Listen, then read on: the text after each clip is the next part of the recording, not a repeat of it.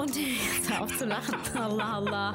Ich weiß noch, dass ich zum ersten Mal in den 90ern einen Türken äh, im Fernsehen gesehen habe. In einem, in einem ZDF-Film.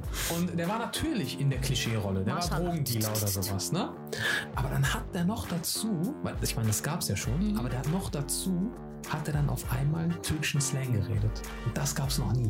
Du musst gucken, dass du anständiges Material hast. Du musst gucken, dass du ähm, vielfältiges Material hast. Deswegen, ich sage immer zu den Leuten, wenn ihr was rausschickt, guckt, dass es für denjenigen, der es bekommt, so unkompliziert wie möglich ist. Absolut. Ich will einen Link klicken, dann schicken die Leute mir, ja, kannst du dir hier in meiner Dropbox runterladen, unterstrich 13 ist das Passwort, hau ab. Ja, ja, ja.